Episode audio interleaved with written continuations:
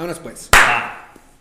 Hola, hola, pues bienvenidos nuevamente a una charlita más, estas charlitas en la Cacerola Podcast. Recuerden este espacio en donde nosotros vamos a decir lo que todo mundo piensa y nadie comenta, o lo que todo mundo comenta y nadie piensa realmente. Y el día de hoy, invitadas al lujo, así sin más preámbulo, James Zavala, ¿cómo estás hermano? Bienvenido al podcast. Muy bien, no, pues muchísimas gracias por invitarme, muchísimas gracias por por ahora sí, ¿no? Que estoy en Zacatecas, estoy en mi casa y pude venir a tu espacio. Muchas gracias. Qué chido, hermano. No, pues muchas gracias porque también sabemos que andas vuelto loco, traes ahí la agenda muy saturada, pero pues mira, aquí producción se encargó de conseguirnos un espacio. Eh. Cuéntanos, mi hermano, ¿cómo estás? ¿Qué andas haciendo ahorita? ¿Qué, qué onda con James? ¿Qué, qué rollo? Así rápidamente, ¿qué onda? ¿Qué andas haciendo? Pues mira, ahorita estoy en la Ciudad de México, eh, ya pues voy por mi cuarto año, eh, estoy trabajando en la parte de dirección, en la parte de mercadotecnia y publicidad, pero mi dirección es más de PR, que es relaciones públicas. Yo veo a 17 marcas a nivel nacional.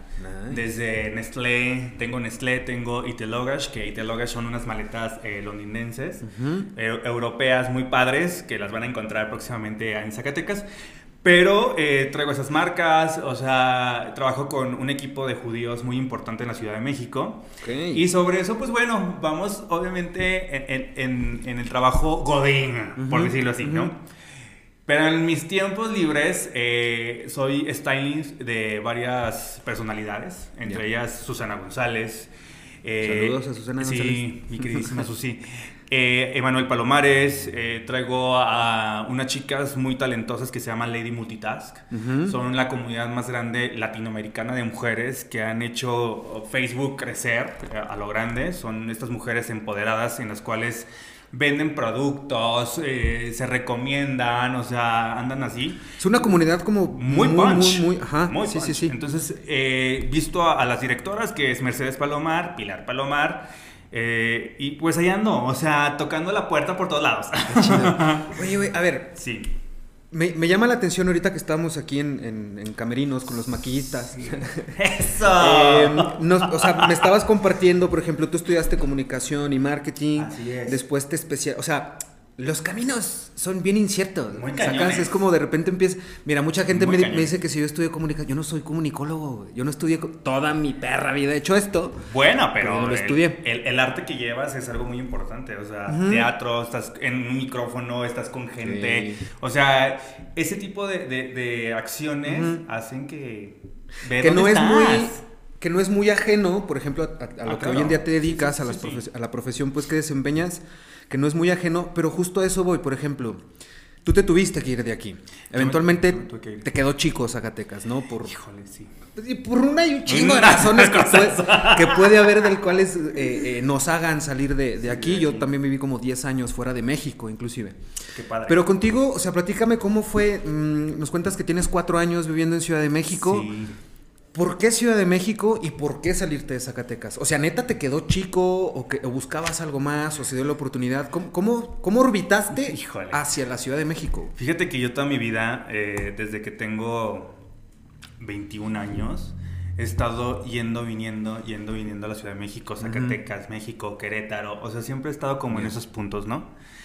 Entonces, desde muy chico, eh, siempre dije, quiero estar en una ciudad grande entonces ahí fui poco a poco. Trabajé en Scotiabank. Yo hice unas. Ahí te va, pues estudié comunicación y marketing. Ajá. Pero sobre la marcha estuve trabajando en Scotiabank Inverlat. Ok. Como asesor financiero. Ya. Yo era ejecutivo. Vendiendo tarjetas de crédito. Yo, era, yo era ejecutivo. Ok. Posteriormente me dieron la oportunidad de crecer en ese ámbito. Este, y me especialicé en ese ámbito, pues en el Centro Financiero Automotriz. Ajá. que en ese entonces se llamaba CFA. Entonces dije, me lanzo. Mi gerente puso como la confianza en mí, me dijo, tú tienes como el show para poder vender lo que tú quieras, ¿no? Ya. Dije, se te da el Pues siempre lo he vendido. O sea, trabajé también en una tienda muy prestigiada de Zacatecas, que ahí encontré la unión de trabajo, eh, los valores, todo como tu, tu ¿Se puede, ¿Se puede decir marca? Sí, ah, bueno. Ahí te va, pues trabajé en Boga. Ok. Eh, ellos me dieron muchas oportunidades y herramientas muy fregonas. La verdad que me, desarrollaron poco a poco para seguir avanzando. Fue una escuelita. Fue una escuelita, pero sí duré mucho. sí duré mucho en la escuelita. Entonces, ya, bueno, eh, me dan la oportunidad de Scotiabank. Eh, me dicen, pues tu plaza es en la Ciudad de México. Y yo, wow, me voy. Entonces me fui por un tiempo a la Ciudad de México. Viví en San Cosme, muy cerca también del de, centro histórico de la ciudad.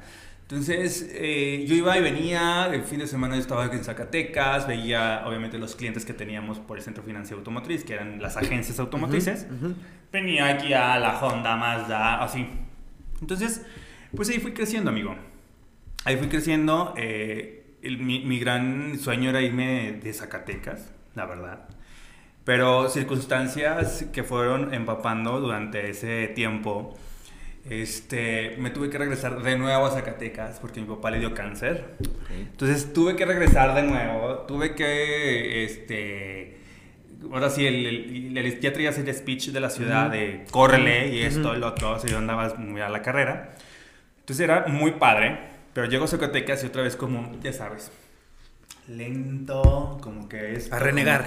no, no renegar, güey, pero o sea, a decir changos, güey. Estaba ya bien y ahora me tengo que regresar.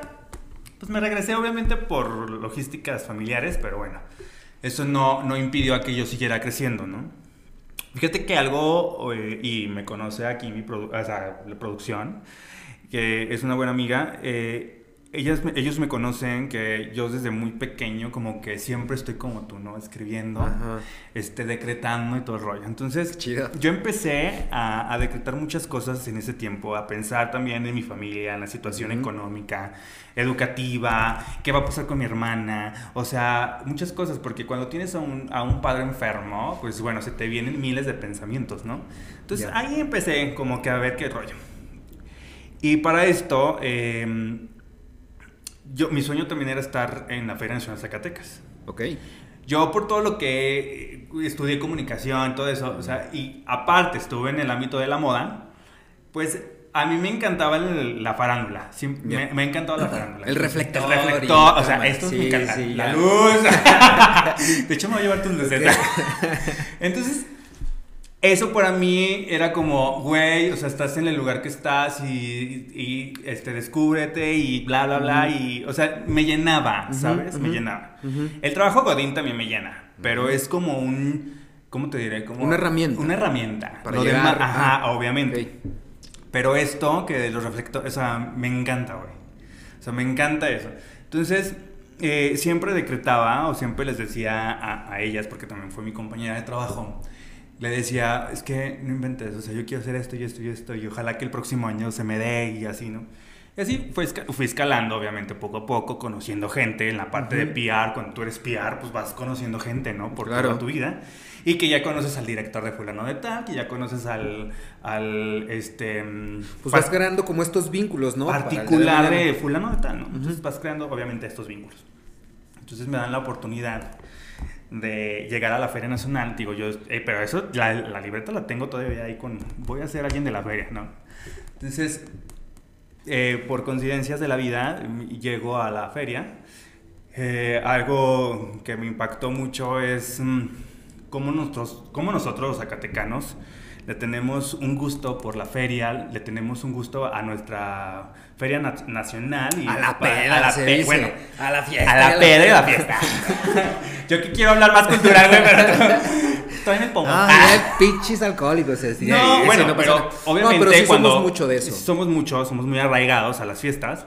Entonces, eso es muy padre. Entonces, de ahí obviamente me gustó esto y lo otro y fui, o sea, a lo largo de mi vida creo que eh, en la parte de, escribir, de decretar y esto, lo otro que yo hago, este, y sí se me han cumplido uno que otro, pero es base a esfuerzo, trabajo, dedicación, güey. O sea, nadie llega y te dice, ay, güey, eres, eres fulano de tal, este, ven, siéntate. No, o sea, me ha costado un huevo. y es un chingo de paciencia y picar piedra y tocar puertas. Me ha costado un Unas se abren, otras te las cierran en el hocico, pues claro, ¿no? Claro que me las han cerrado también, ¿no? Pero gracias a esos cierres, güey, eh, también he, descubierto que no importa cuántas veces se te cierre, güey. Claro. O sea, el chiste es que alguien siempre se va a asomar. Pues es que por estadística, o sea, son matemáticas. Por estadística, entre más puertas toques, una se abre. Eventualmente una se abre. Entonces es este tema, pues justo de tocar puertas. Y mira qué, qué, orgánico salió. En el. En, O sea, en esta vertiente de tocar puertas, Sí. que tú has tocado muchísimas puertas y has picado piedra. Por ejemplo, viviste en España un tiempo, estuviste estudiando allá. Viví... ¿Qué, eh, qué implicó eso? O sea, irte mucho, o sea, de un país, llegar a otro. Ahí te va. Im- implicó muchas cosas porque estudié un diplomado que es de visual merchandising, que es el escaparatismo, el, el cómo acomodar obviamente el producto textil este, de una tienda, obviamente de una boutique, de un centro comercial, todo eso. Entonces, eh, eh, digo, mis ex jefes, o sea, yo les, di, yo les platiqué, o sea, quiero hacer esto, lo otro. Y te digo, gracias a ellos también me apoyaron, ¿eh? O sea, ellos fueron de, de ahí está y vete. chido. Entonces, yo, yo los aprecio mucho y, y ellos saben que los quiero y que los amo porque me han dado herramientas muy padres. A lo mejor en, esas, en ese tiempo mis papás no podían, pero gracias a esto, o sea, gracias a ellos, mejor dicho, o sea, me, me impulsaron, ¿no? Ujú. Entonces me fui a un país, estuve como 6, 7 meses aproximadamente, pero me fui a un país que no conocía a nadie, Ok. que el choque cultural es muy cabrón, porque aunque no lo crean, y en pleno siglo XX y XXI, piensan que todavía los mexicanos usamos guaraches y, y- Sí. y sombrero, entonces eso es nefasto.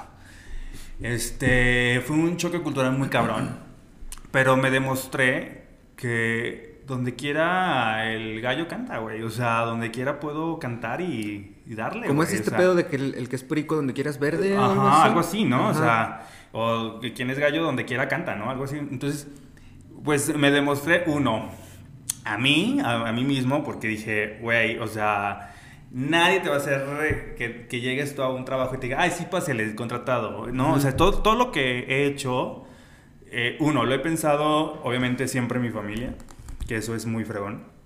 Y dos, en mi bienestar. Pero más, más allá del bienestar es decir, güey, lo hice porque lo hice, ¿me entiendes? Y no me gusta que alguien más me lo cuente, güey. O sea, yo quiero, que, yo quiero vivirlo, Claro. La experiencia. Entonces, eh, yo igual, eh, siempre el mensaje que, que he dado, porque he, he sido maestro también en la, en la Lobos, eh, siempre les he dicho, güey, si yo puedo, tú puedes, güey. ¿Qué te detiene?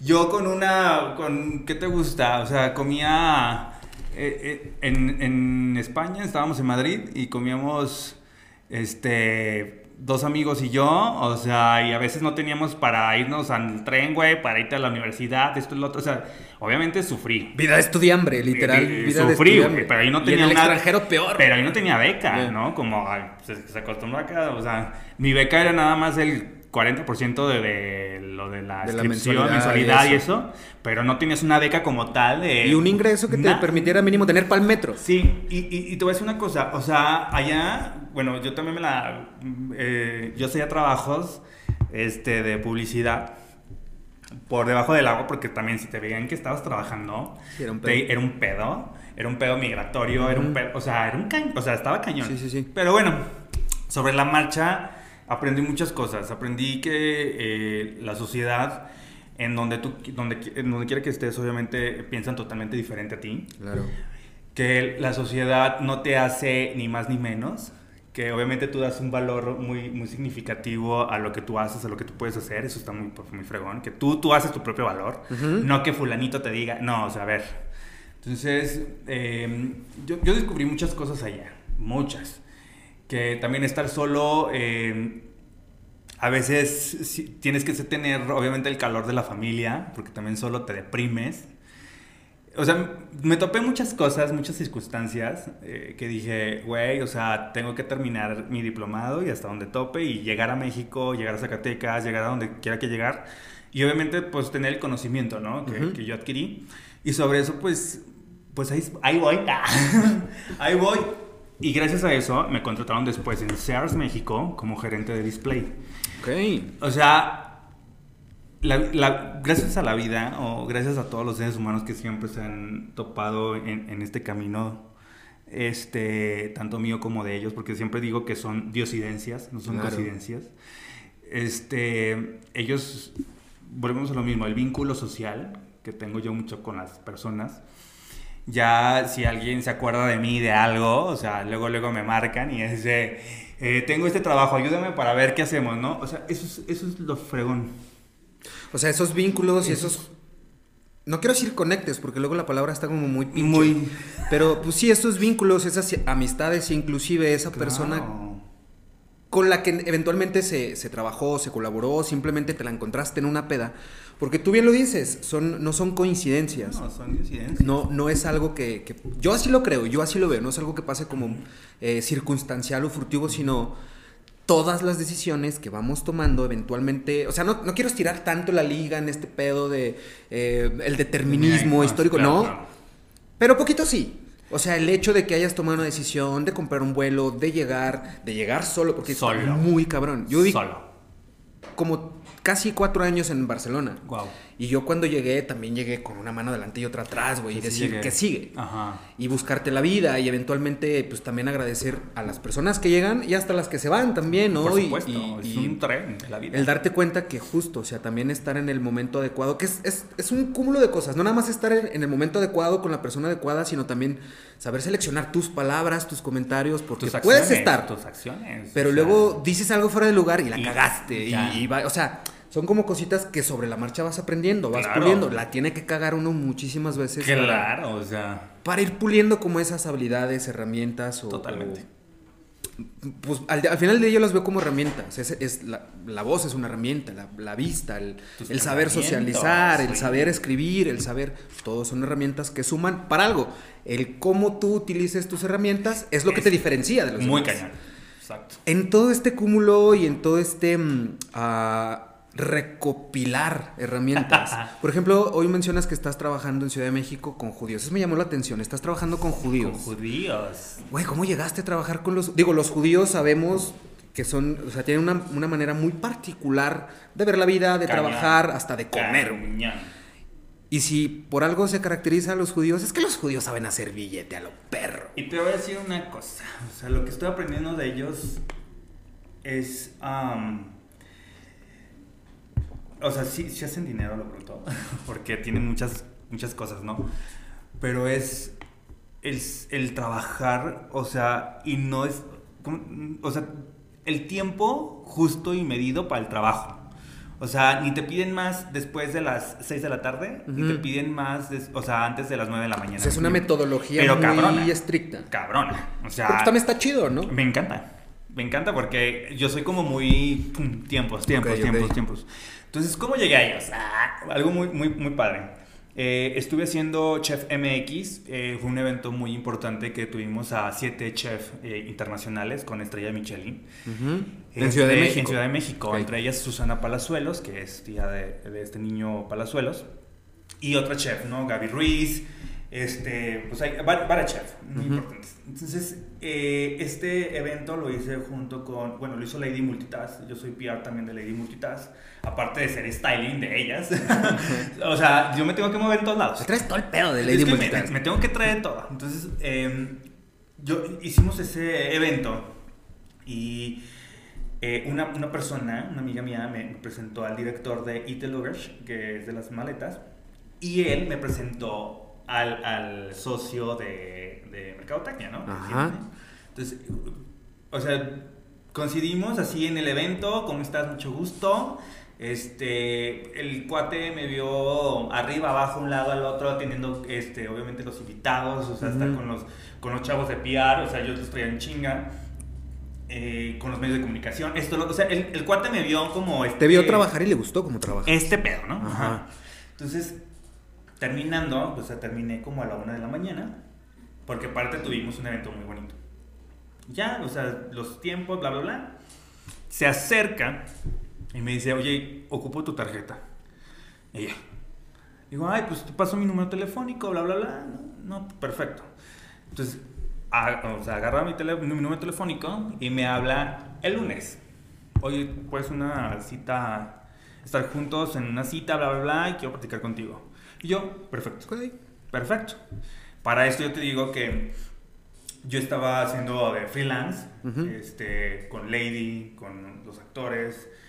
Eh, yo tengo una pareja que trabaja en la parte política, entonces nos fuimos a la Ciudad de México a radicar un rato.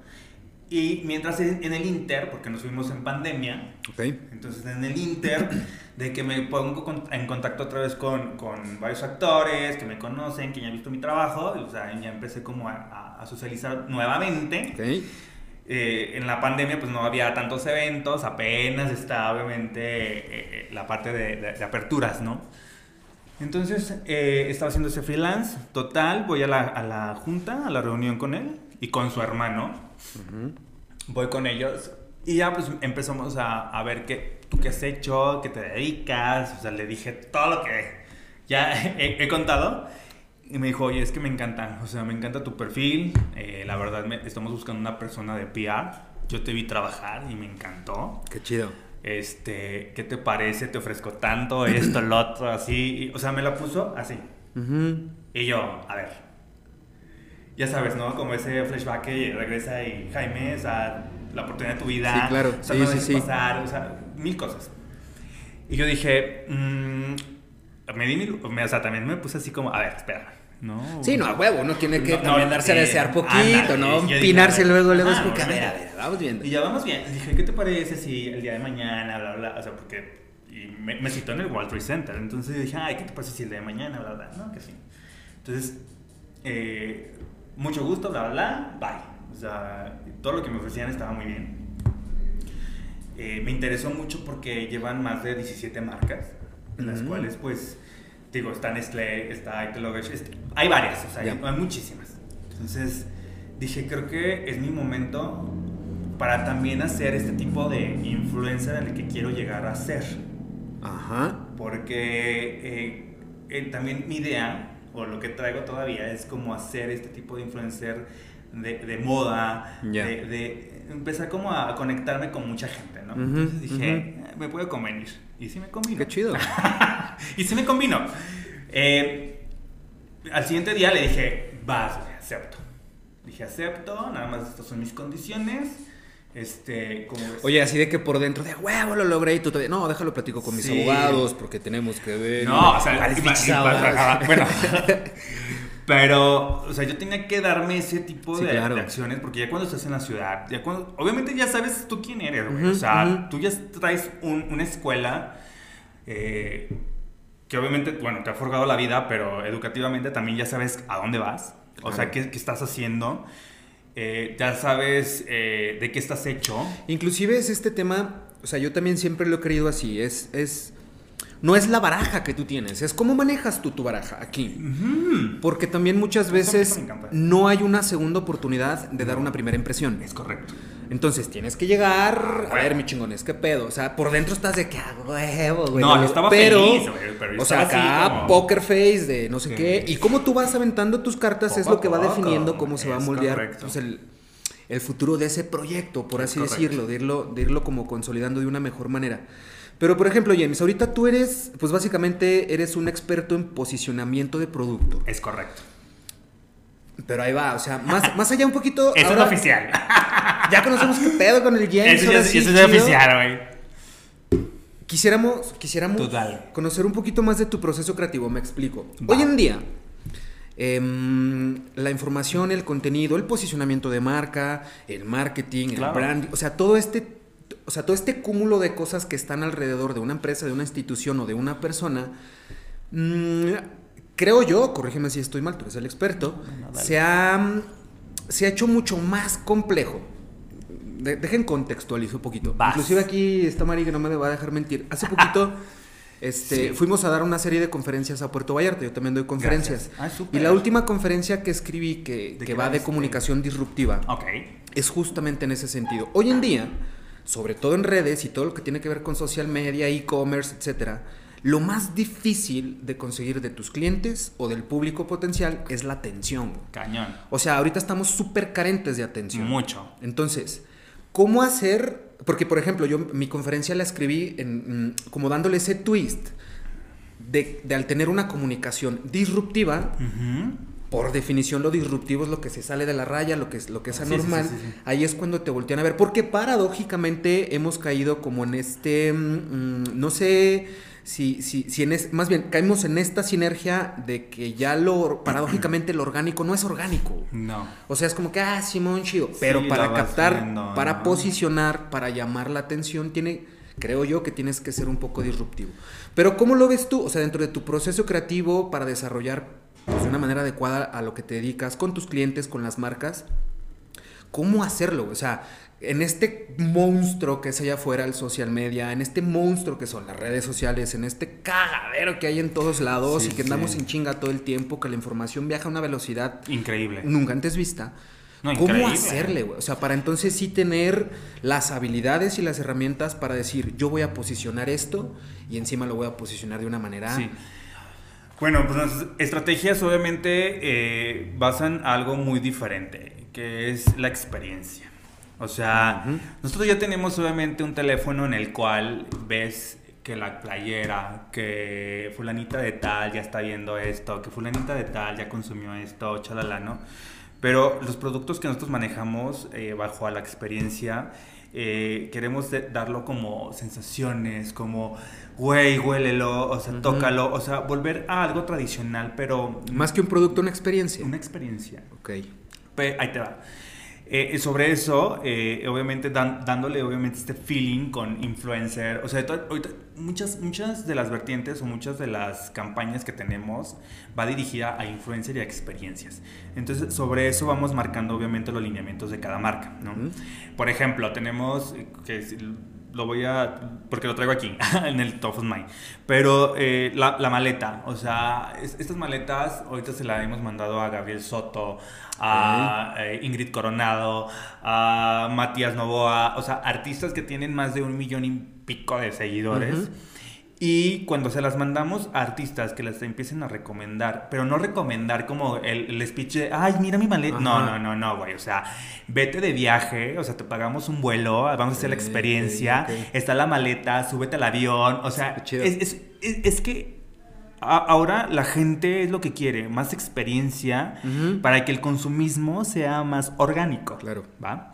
Entonces, sobre ese tipo de acciones, eh, digo, porque lo traigo aquí y acabo de terminar una junta con ellos, entonces hacemos ese tipo de acciones muy, muy, o sea, que se determinan para obviamente hacer este tipo de acciones. Y eh, es lo que le gusta, gracias, es lo que le gusta a la sociedad, o sea, ahorita lo que estamos viviendo. Ojo, el segmento, eh, el, segmento de mercado también es muy diferente hacia Zacatecas y ciudades grandes. Totalmente. O sea, nuestro cúmulo de, de, experiencia va a Guadalajara, Monterrey, Ciudad de México, que es el triángulo que siempre manejamos, ¿no? Que son ciudades más grandes. Pero en Zacatecas estamos dándole un feeling totalmente diferente. ¿Por qué? Porque Zacatecas, uno, es turístico, eh, ¿Qué quieres mm. ver? ¿Quieres ver un poquito más de esto? ¿No quieres ver nada de política, esto, lo otro? O sea, se va haciendo como una estrategia y una parte comunicacional muy importante al momento de nuestro trafficker. Nos, tenemos un trafficker que se llama Fernando, que él hace toda la estrategia. Saludos, Fernando. Saludos, Fer. Él hace eh, una estrategia muy, o sea, muy específica. Muy puntual. Muy puntual. Y te voy a decir algo muy padre, que en, en donde estoy, esta agencia eh, tiene ya la certificación por Google y por Facebook. Qué chido. Que somos una agencia partner por ellos. Entonces, cuando tienes una agencia partner, tienes a un ejecutivo 24/7. Sí, apoyándote y dando pues, respaldo, ¿no? Es correcto. Entonces, eso está muy padre porque es lo que ahorita estoy como en este proceso de aprendizaje también de ellos. Entonces, e, e, este tipo de, de acciones y de experiencias es lo que estamos resaltando hoy en día. O sea, Pueden haber miles de maletas, güey. Pueden haber miles de cosas que, que, obviamente las vas a ver en el mercado. Pero si alguien te cuenta, si alguien ve, si alguien, o sea, con el simple hecho de subirla al avión, o sea, y nada más poquito el, el logo, o sea, dándole como ese tipo de marcaciones, no tener un guion específico. Porque lo veas, no se ve orgánico. No, nada, no, no se ve orgánico. Y eso no se ve. Que inclusive es más, o sea, justo en esta generación de contenido, en el, en el cómo lo vas hasta, hasta seleccionar, a filtrar y cómo lo vas a hacer. Que vaya, al final del día también implica, o más bien, más que implique, suma bastante, como tú dices. Pues tenemos un asesor 24/7 que si se nos atora algo nos apoya con eso. Y nos encanta, ¿eh? O sea, el irte mm, involucrando un poquito más hacia la infraestructura que ya, que ya está montada sobre algo y tú sumarte a eso pues está bastante interesante porque bien lo dijiste, es aprender todos los días. y es seguir aprendiendo y a seguir aprendiendo y mejorando tus herramientas. Y, eh, bueno, aprender, creo que nunca dejas de aprender, ¿no? O sea, siempre, soy, yo soy muy visual eh, soy muy visual cuando yo voy en el metro. Ah, porque eso sí, o sea, me veo en todos lados, güey. O sea, como puedo estar en un avión, como puedo estar en un, con un chofer. O sea, yo soy fanático del metro, güey. Soy fanático del metrobús, güey. O sea, porque me encanta ver cómo la gente se va desenvolviendo. Y algo que siempre me, me causa ahí como el conflicto. Porque siempre digo, voy a ver cuánta gente ve las noticias o cuánta gente está en el, en el Facebook o sea, o cuánta gente está en su teléfono en chinga, ¿no? O sea, viendo o contestando WhatsApp. Entonces, es increíble que los señores, o sea, de literal, de 55 a 60 años, llevan su periódico todavía. Eh, si quieres un periódico eh, Anyway, ¿no? O sea, ahí, está el Milenio, o sea que hay uno que lo regalan, no, no, no, acuerdo, no me acuerdo cuál. Pero este tipo de segmentos de, edades de personas que son más eh, de más edad van, van en el metro y no se fijan en el teléfono. O sea, no se fijan. Porque es un tema muy generacional, ¿estás de acuerdo? Nuestra generación, su generación y las de abajo tenemos un pedo bien diferente. Sí, y no hay pedote. Sí, sí, sí, sí, Entonces, no les gusta el teléfono, es lo que yo visualizo. Y el metro, donde, bueno, yo vivo por CU, por ciudad este, universitaria, entonces yo recorro toda la ciudad para irme hasta Polanco. Pero en ese inter, o sea, hay chavitos que obviamente van a la universidad, ¿no? Hay gente que son este, ejecutivos, whatever. Pero, güey, o sea, de 17 a 27 años, o sea, los ves pegados en el Facebook. O sea, cabrón. Así. La chavita, Instagram. O sea, está como muy marcado. Y es lo que yo visualizo y digo, ok, ya vi yo hago ahí mis, mis propias este, chaquetas mentales. para decir. No, es que sabes para decir, güey, voy a atacar a esto, lo otro, y esto, lo otro. O sea, ¿me entiendes? O sea, es como yo ya visualizando el mercado, pero de un vagón. Ahora imagínate, o sea, todo lo que llevamos con la visualización de, de, nuestro partner que es Facebook. Al final del día, o así lo interpreto yo, este ejercicio de, del análisis, digo, creo que eres muy observador, muy observador, pero ya se, o sea, se traslada más bien, y yo también lo he dicho siempre, o sea, eh, este pedo del dicho de no, haz lo que te gusta y no trabajarás el resto de tu vida. O sea, sí, pero tampoco no mamen, porque nos encanta romantizar puras mamadas. pero, o sea, sí llega un punto en, eh, digo, quiero creer que es más bien en el punto en el que tú estás. Porque ya vas o sea, vaya, no es el James que va en el metro y luego el James que llega a la oficina es otro diferente y luego el James que, o sea, eres James siempre. Soy el mismo. Pero ya vas en automático porque esas cotid, cotidiane, ¿cómo se dice? Cotidianidades. Ajá. Vaya, lo, cotidiano, lo cotidiano, se puede capitalizar inclusive para el trabajo, ¿me explico? O sea, tú lo vas analizando, en vez de ir en el metro pendejeando con la señora, es como que, ah, ok, o sea, y tengo mis anotaciones, ¿eh? siempre sí, justo, a eso voy. Porque estás en la cotidianidad del día a día, pero lo sabes aprovechar en función que a ti te... o sea, hacerlo y se, se lo juro, o sea, siempre estoy anotando, siempre... Les digo que aparte de ser muy visual, o sea, creo que la parte mía de decretar, de poner, de... Miren, no les miento, pero siempre estoy ahí de, crear de esto, o sea, eso me ha ayudado a tener como una imagen totalmente diferente, güey. Y saber a dónde vas, saber qué quieres, saber qué esto, o sea, eso está padre. Y no todo lo tenemos, güey. ¿Qué pasa? Hace ratito hablabas de diosidencias. ¿Qué pasa con tus... O sea, más allá de Dios, la iglesia como tal, porque para mí son dos cosas bien diferentes. Dios y la iglesia. Claro. Y la fe es otro pedo bien aparte para mí. Totalmente. Pero hacia contigo, James, Platícame, ¿qué, ¿qué, más bien, en qué descansas tu fe y tu espiritualidad? ¿Eres una persona religiosa? ¿No eres una persona religiosa? ¿Eres una persona de Dios? ¿Eres un, no eres una, o sea, tu espiritualidad, ¿en qué la descansas? Soy judío, güey. Me convertí en judía. No, eh, sí soy católico, no soy tan, ay, por Dios, eso lo otro, no. O sea, eso no me gusta, la verdad que ese tipo de hipocresía nunca me ha gustado. Eh, yo creo que mi abuela y, mis, mis, abuelos, mis papás también, obviamente me enseñaron que hay un Dios, que tú lo puedes crear y considerar si es una piedra, un ángel, una paloma, güey, lo que tú quieras. Este, pero todas esas descargas emocionales o descargas religiosas, ¿a dónde van? Pues fíjate que esas, esas van, y, ella lo sabe, eh, eh Leilani, eh, yo desde muy chico monto a caballo y siempre me ha gustado saltar, estar en equitación.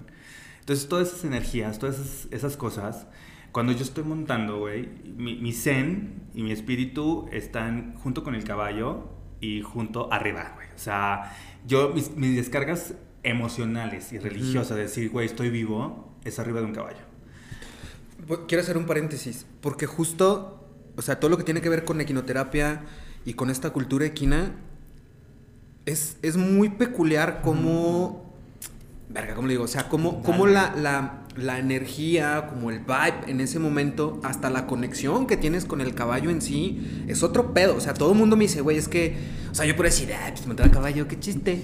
Pero no, o sea, ya el, el ejercicio de saltar, de montar, de estar en conexión con el caballo, es otro pedo. Digo, no por nada la quinoterapia con los niños que tienen claro. distintos um, situaciones, por así no decirlo. No enfermedades, pero sí son como... Que tienen capacidades, capacidades distintas. distintas. Eh, la mejora y esa...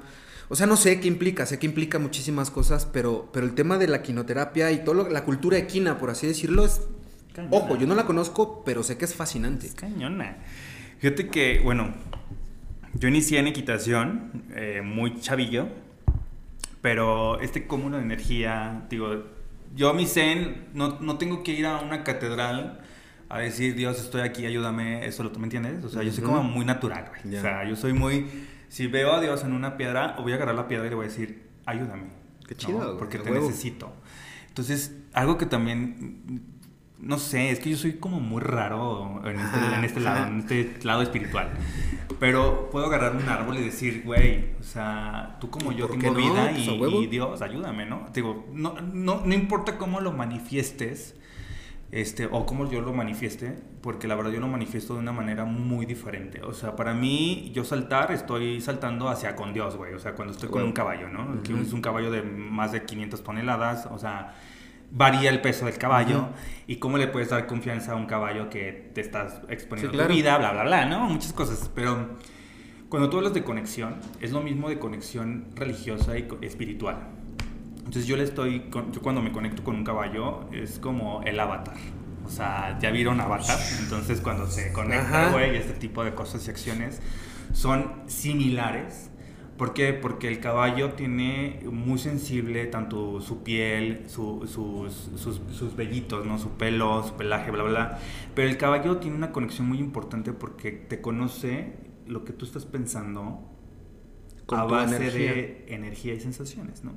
Entonces, güey, eh, o sea, es algo muy fregón. Entonces, yo, mi, mi, mi energía yo la descargo en ese lado y lo religioso también porque eh, me, me, me, ha ayudado el caballo a, a, hacer, hice una terapia de constelaciones, uh -huh. de cerrar círculos, de abrir nuevos horizontes, uh -huh. de muchas cosas. Entonces yo creo que Dios está en todos lados, güey. O sea, no, Oye, no, tiempo, no, necesito ir en un... ¿Cómo te fue constelando? Lloré, cabrón, güey. Okay. Lloré mucho.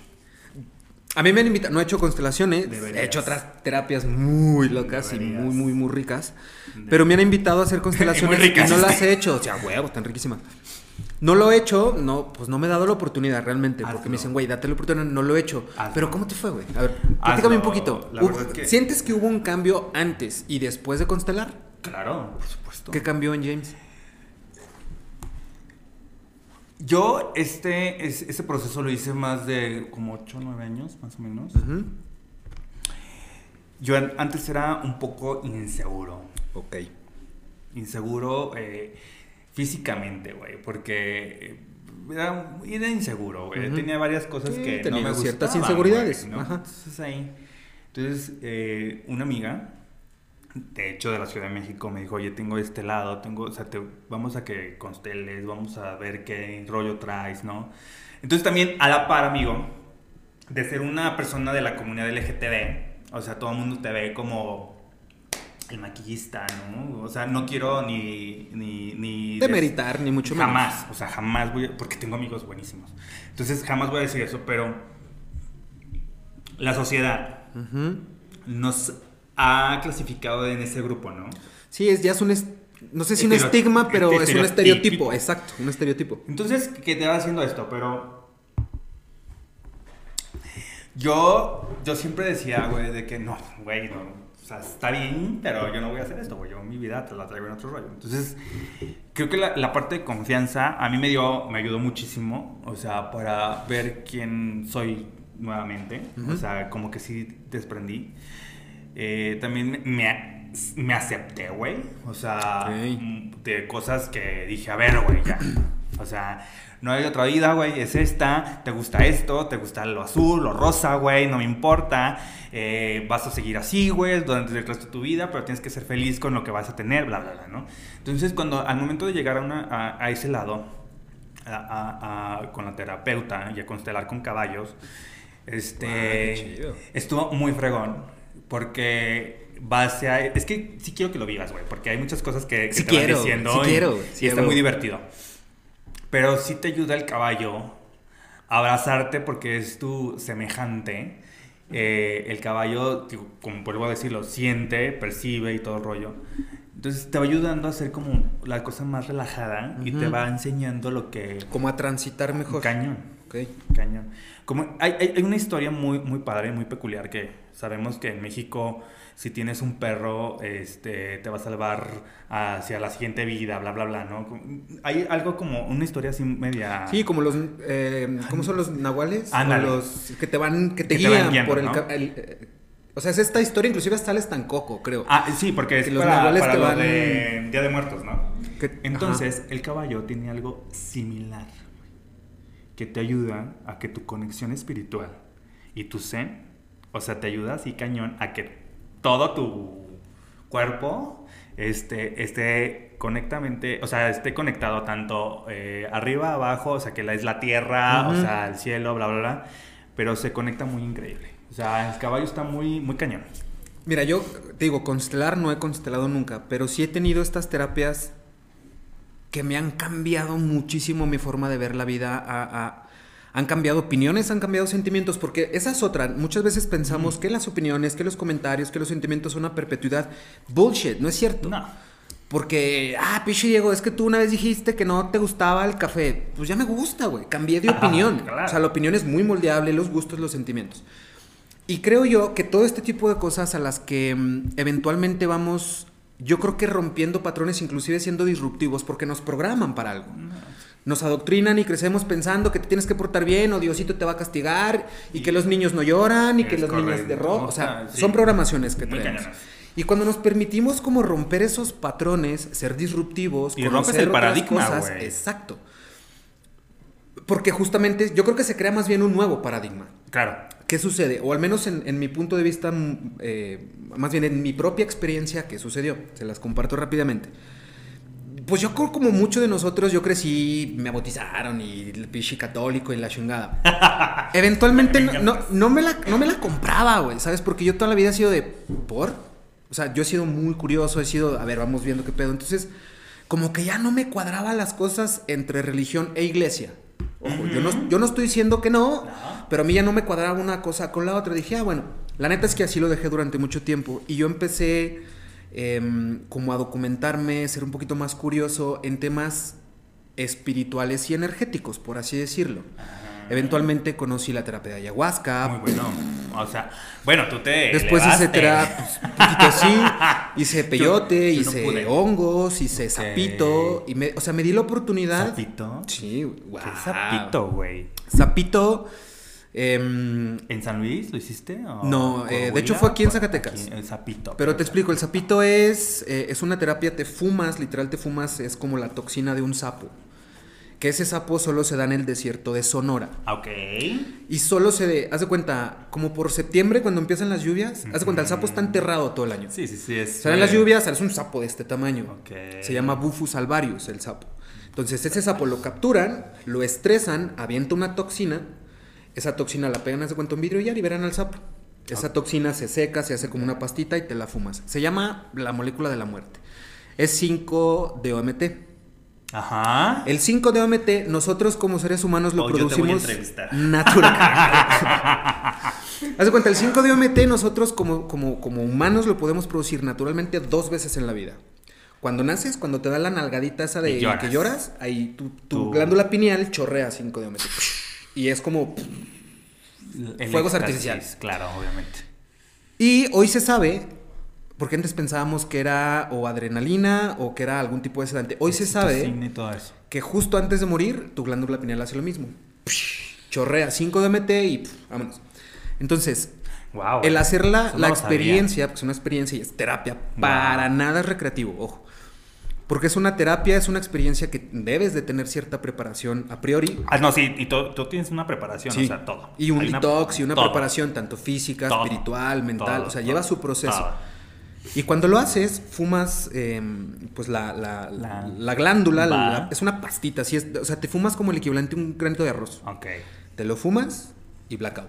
Vámonos. Como Oh. por 20 minutos. No mames. Pero para ti son 7 horas. No mames. Bueno, Y- vaya, es- palabras, pero. Y no mames. está, hay hay- vaya, está documentado, hay muchos testimonios, hay mucha información hoy en día en línea. Y dicen que es la, glándula- la glándula de la muerte. Es la toxina más poderosa del mundo y más tóxica del mundo, la de ese sapo. Claro. Eh, y es como la experiencia de morirte, por eso le llaman la glándula de la muerte. No, no. Porque es como la experiencia de morirte, o sea, literal es así rápidamente, fumas, pum, blackout, la luz al final del túnel sí existe, güey. Pero que Sí existe, mamón, pero es una Y paz. soporta, güey. gorda. Es una paz, y es- vaya, es una experiencia sumamente bella. Cuando yo empecé a documentarme un poquito más, cuando empecé a abrir el panorama, Claro. no nada más estar así, cuando lo empecé a abrir, yo empecé a descubrir un putazo de cosas que a mí me sirven. Yo no espero que le sirvan a los demás, que a mí me funcionaron. Wow. Cambió mi definición de amor, de familia, de amistad. o sea, tuve que deconstruir todas esas definiciones. Volviste a nacer. Pues yo creo que sí, hermano. Pero eso a mí me lo permitió y me dio perspectiva. Wow. Y esa terapia, esas terapias o esas sesiones que yo hice con hongos, con ayahuasca, con zapito, con peyote, he probado algunas drogas sintéticas también. Wow. Y a lo que voy con todo esto, lo que hablamos de las conexiones.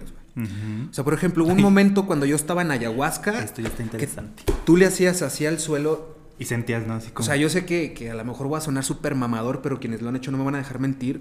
Le haces así al pastito, te lo juro que tú ves la energía Cómo se que se traslada del pasto hacia ti, güey. A huevo. Y de ti hacia el pasto. Entonces, ahí, ahí te va. Tú ya sentí. Y voy a, voy a decirlo, porque, ver, bueno, es- esa es como muy. Ya lo tenemos aquí, ¿no? Esa misma sensación que tú que, que hiciste con el pasto, bla, bla, bla, yo la hice con el caballo. Ok. O sea, y no voy a dejar. Con- es que conectas. Es que estaba el caballo y lo empecé a acariciar. Y fue así como. ¿Sabes? O sea, ese, ese choque de electricidad así. Y, y yo lo vi, o sea, nadie me va a contar porque yo lo sentí, obviamente, ¿verdad? Pero fue así como, como descarga. Ajá. Y, bueno, yo no estaba drogado, amigo, pero el proceso que yo llevé anteriormente. está, está riendo. Pero el proceso que yo llevé de, de, de hacer un detox, Ajá. o sea, estuvo cabrón.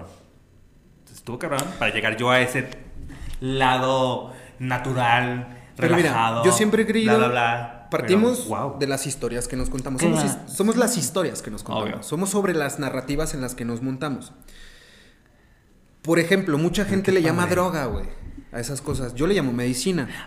Pues al final del día son herramientas, pero ojo. herramienta. O sea, yo he probado eh, plantas, al final del día son plantas naturales, ayahuasca, zapite, etcétera. Pero también he probado otras drogas sintéticas. ¿En serio? Que son herramientas, güey. Al final del día son herramientas. La droga no es. Una vez, un muy, muy Ay, amigo cuéntame. mío, Ángel Saludo, hizo un comentario muy interesante, el cual decía: Las drogas, güey, la que gustes y mandes, legales o ilegales, las drogas no son para mentes débiles, güey. No. Llámese café, nicotina, alcohol, marihuana, tan- cocaína. cigarro, güey, o la sea, que no tú mames. quieras, güey. Ninguna droga, por definición, droga, Hasta no es para esto. mentes débiles. No. Pero mira, te voy a contar una experiencia que yo tuve con LSD, por ejemplo. ¡Wow! Por Dios. El LSD tiene un. El, el LSD yo creo que es como la marihuana. Así que te pones en la lengua. Aquí yo ¿Te lo pusiste en la justificando mis adicciones, güey. Te la pusiste Sí. en la lengua. O sea, te lo comes, es un cuadrito y te lo Sí, comes. azulito. Es que yo lo probé. Mm, Pues puede ser de mucho, muchos colores, mucho, ¿eh? Puede ser X. El punto es, el LSD te pone en un estado de conciencia alterada en el cual conectas. Mira, hay un documental muy interesante, palabras más, palabras menos. Hay un, vaya, hay un doctor de esos bien vergas, es hindú, creo que toda su vida la, la ha dedicado a la investigación del LSD. Ok. En síntesis, él dice, el LSD lo que hace en ti es sincronizar realidades. Me explico. Wow. Por ejemplo, nosotros, nuestra realidad, la percibimos y la conjugamos con nuestros sentidos. Vemos en una gama de colores. Es más, nosotros no vemos colores, vemos reflejos de luces. Entonces, pero nosotros podemos distinguir cierta gama de colores, sentimos frío, tenemos el tacto, escuchamos. Eso nos construye nuestra realidad, ¿sabes? Nuestros cinco sentidos constituyen nuestra realidad. Una serpiente es casi ciega. Las serpientes ven con la lengua, con infrarrojos. Así ven y así es su realidad. Y ellos constituyen y construyen su Las abejas no, fíjate que mami, yo no sabía, güey. Las abejas logran percibir cierta radiación del polen de las flores. O sea. Y no pueden ver, no ven colores, pero perciben realidades. Entonces, todo mundo tenemos un. Vaya, todas las especies tenemos una realidad muy distinta que constituye nuestro yo y nuestro entorno. Cuando estás bajo el efecto de ese tipo de herramientas o de drogas, el LSD sí es una droga química, sintética, lo que hace es, digamos que activa ciertos botoncitos aquí que nosotros ya los traemos naturalmente y sincroniza realidades. Pero Por eso mucha que le hace falta ese tipo de, le llamamos motivación para que aprendan. Es que se puede, es que se puede llegar a un estado así, por ejemplo, mucha gente medita, mucha gente hace yoga, porque son estados físicos, a los que naturalmente puedes llegar. Mucha gente utiliza herramientas. una droga, un estimulante, un, ¿sabes? Inclusive hay gente que utiliza represores de tanto cagadero que traen acá arriba. No, no, no. Entonces, a lo que voy con esto es, cuando estás bajo la sustancia mm, de la que sea, en un estado de conciencia alterado, sincroniza. O sea, hay cosas... Es este pedo de it works even if you don't believe in it. Dios mío. Funciona, güey. Aunque no sepas cómo, aunque no creas en ello, funciona. Es la primera persona. Entonces, o sea, ¿cómo explicas la intuición? ¿Cómo explicas ah, el amor? Ya se intenta explicar el amor, por ejemplo, con la teoría de cuerdas, que se intentan explicar. Somos química todo el tiempo. Obvio. Entonces, cuando sincronizas realidades, por ejemplo, honestamente, yo tengo un pedo en decirlo, cuando estás bajo el efecto del LSD, te lo juro, sientes la vibra del otro. o sea, pero la de que. Mm, o de que, ah, ah huevo. O sea, y es un vibrar constante con las plantas, con el perro, con, el, con las nubes. Dices, nada, es que bonitas nubes. A ver, todo el tiempo estás aquí, güey. Nunca estás alucinando, que eso es lo que la gente piensa, güey. Todo el tiempo estás totalmente lúcido, podemos tener una conversación perfectamente, pero se involucran ciertos elementos. Y pero tus conectores están muy... Y es mucha información, güey. Wow. Pero mucha, o sea, tu cerebro, te lo juro, trabaja de otra manera y llega información y a ver, no es la información que tenemos, es lo que hacemos con la información que tenemos. Y de ahí, o sea, ¿Qué cambió para ti? Todo. O sea, todo, o sea, todo. A mí lo que la neta me cambió... ¿Cómo ves la vida ahora? Yo creo que para Diego sí fue un... acá como el Jesus Christ. Un antes de la ayahuasca y un después de la ayahuasca. A mí la ayahuasca fue la que me dio como perspectiva de muchas cosas. Me dieron ganas de ir un poco más allá, por así decirlo. Hice terapia con hongos, no mames. O sea, ¿has visto el meme de... Sí, sí, sí, claro. Literal. Hice terapia después con Zapito hice terapia con peyote. Pero a tu, a tu actualidad, o sea, sí, sé que te, que, te involucras en esto, pero ¿qué te, o sea, ¿qué te dio para bien o qué te dio para mal? ¿Cómo cambiaste? Eh, yo creo que aprendí a ser uno más empático. Ay, qué bueno. Em, aprendí a tomar mejores decisiones. Qué padre. Pero yo creo que parte de lo primero, o sea, aprendí a, quizá no entender, porque nunca vamos a poder entender del todo, pero aceptar. Lo que tú decías hace rato. o sea, primero acéptalo, güey. Primero acepta las cosas y después camina. Entonces yo me acuerdo después de las terapias era como, claro, güey, sí es cierto. Y era tan fácil porque nos mama hacer un pinche tormenta en un vaso de agua. Pero ahí te va, cuando tenemos este tipo de tormentas, o sea, y que se vienen ahí, que esto, que es lo otro, güey, estás como loquito, ¿no? Buscando dónde vas a salir. Pero la tormenta, güey, relájate, o sea.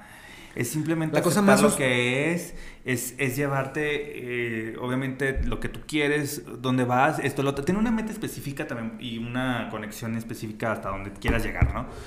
Pero es que el ser humano hacemos una Que ojo, sí quiero decirlo, o sea, no queda ahí, eh. o sea, no el hecho de que hagas ayahuasca te va a solucionar la vida. No, no, no. O sea, ya también tú tienes que hacer mucha chamba. Estás en un. Pero es una conexión espiritual muy fuerte. Totalmente. Y conectas con muchas cosas que yo no conocía. Wow, Mira, yo te puedo decir que yo nunca en mi vida había estado tan en contacto con mi fe y mi espiritualidad. Ay, qué chido. Y yo no creo en Dios. Qué chido. Va- vaya, yo no creo en la iglesia. No, pero qué chido. y yo soy una persona cero religiosa. Pero qué chido que lo Pero. Dios aquí lo tengo. Mira, yo ya lo conocí, güey. Así te la pongo. Quien me quiera creer o no, a mi concepción y definición de Dios, yo ya lo conocí, güey. Claro. Y creo que la parte más sustancial de esas terapias fue que ayudó a callarle el hocico un poquito a mi ego. Porque muchas de las decisiones o malas decisiones que tomamos las hacemos partiendo el ego. No aceptan, no, ¿por qué chingados va a hacer eso? No lo aceptas, es tu ego hablando. Totalmente. O te aferras, es tu ego hablando. O te dolió, ¿por qué te dolió, güey? ¿Te insultaron? La pregunta no es ¿por qué te insultaron? La pregunta es ¿por qué te sentiste insultado? Totalmente. O sea, ese tipo de cosas que yo decía, claro, güey. O sea, es que estaba bien fácil el pedo. Pero muchas veces no lo, no lo vemos, ¿no? O no queremos aceptarlo de entrada porque queremos entenderlo. Creo yo que ahí está el error, el querer entender algo que de entrada ni siquiera lo hemos aceptado. Y probablemente nunca lo entiendas.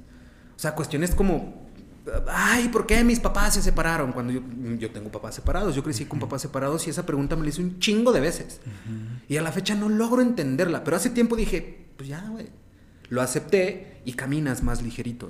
Sí, güey. Cuando tienes ese tipo de acciones o problemas, te lo juro. Mira, para, bueno. para cerrar el tema y sintetizarlo, yo creo que, por ejemplo, una sesión de ayahuasca en una noche, porque es un estado de alterado conciencia como por ocho horas, Ay, no mames. lo tomas en la noche y son como ocho horas de andar en Narnia. O sea, no, pues. aquí ¡Llévame!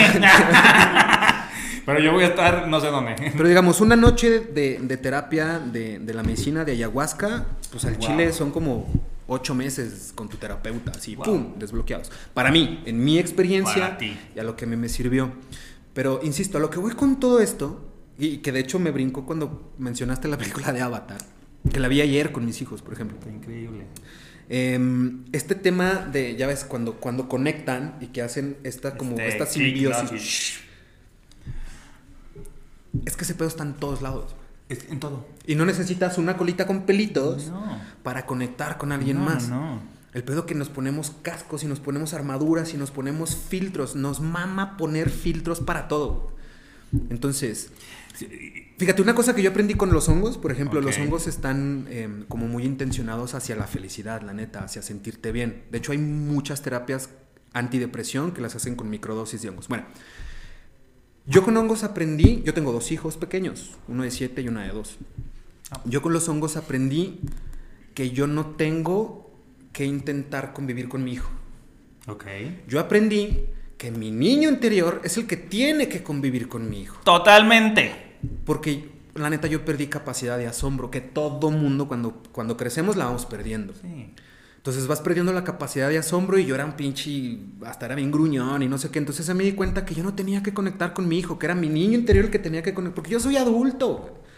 Entonces Sí, si yo me pongo bueno. así a intentar conectar de adulto a hijo va a ser más difícil. Sí. Y con los hongos dije, güey, claro cabrón, es que no tienes que ser tú. Es Tiene que ser tu niño interno y bajarte a su nivel, no verlo Es desde arriba, bajarte a su nivel. Totalmente. Cuando entendí eso, no mames, la relación cambió para muy chido con mi hijo, Qué ¿no? padre, Porque era de, Papá. ¡Wow! ¡Ve este pichi termo! Y, y antes era de, ah, sí, mi amor, está bien bonito. No, espero y ahorita verlo. es de, ¡Wow! Ve el termo. Y yo, ¡No manches! Está bien chido, chócalas.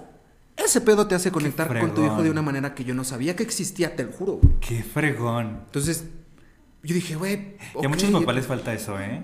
Porque ya las herramientas tecnológicas, o sea... Ojo, yo no les estoy diciendo que se vayan a meter hongos No. para que conecten con sus hijos. No, yo nada más no. recuperen esa capacidad de asombro que perdieron. Se Ay, los juro que la, la- la vida les va a cambiar. ¡Qué chido!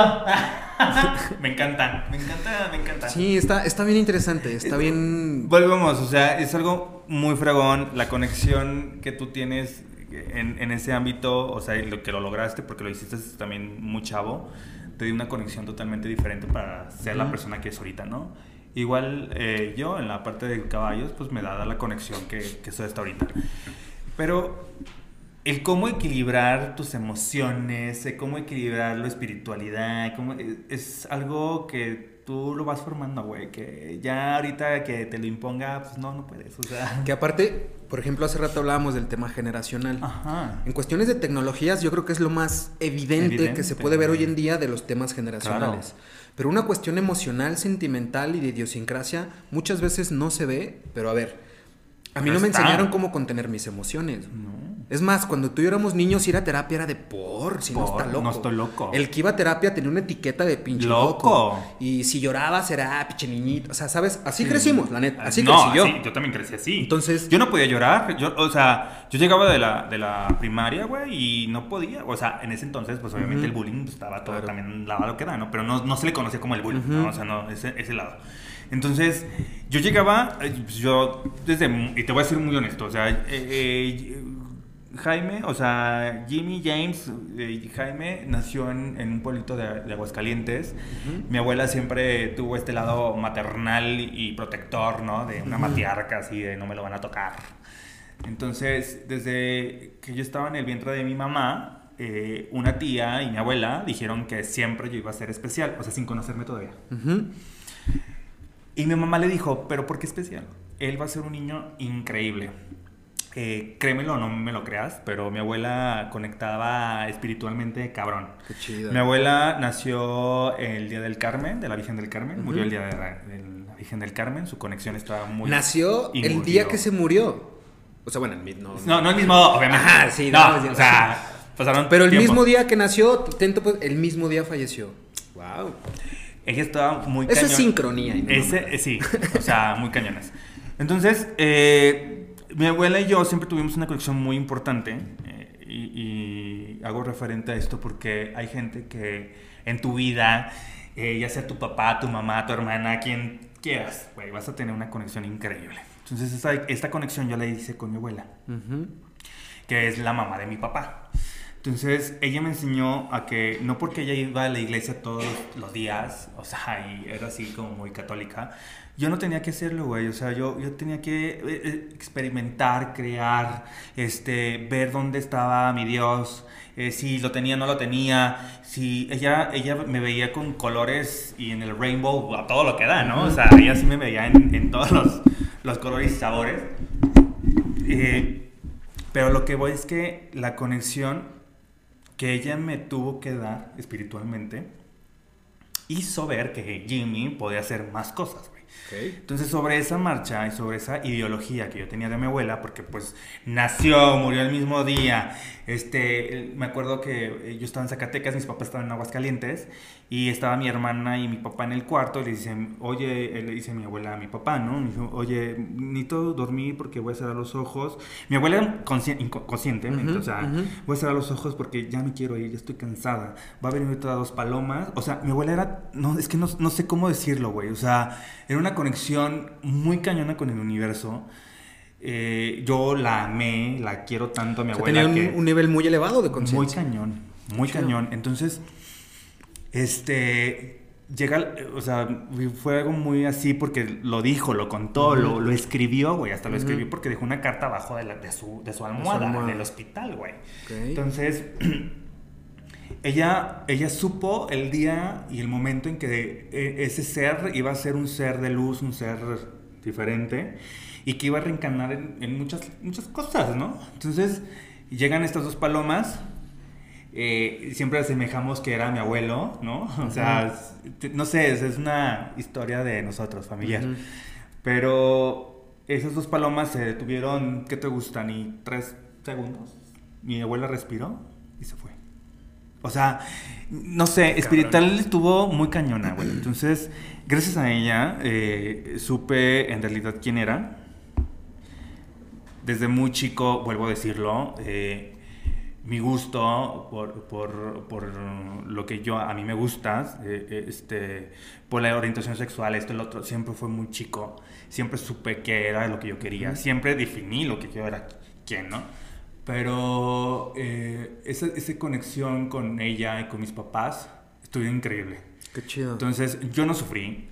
O sea, yo sí tengo que decirlo, yo no sufrí como otros niños han sufrido como otras mujeres han sufrido, de que las catalogan, de que las corren, las matan, se mata el propio ser humano, ¿no? O sea, yo no sufrí de esa manera.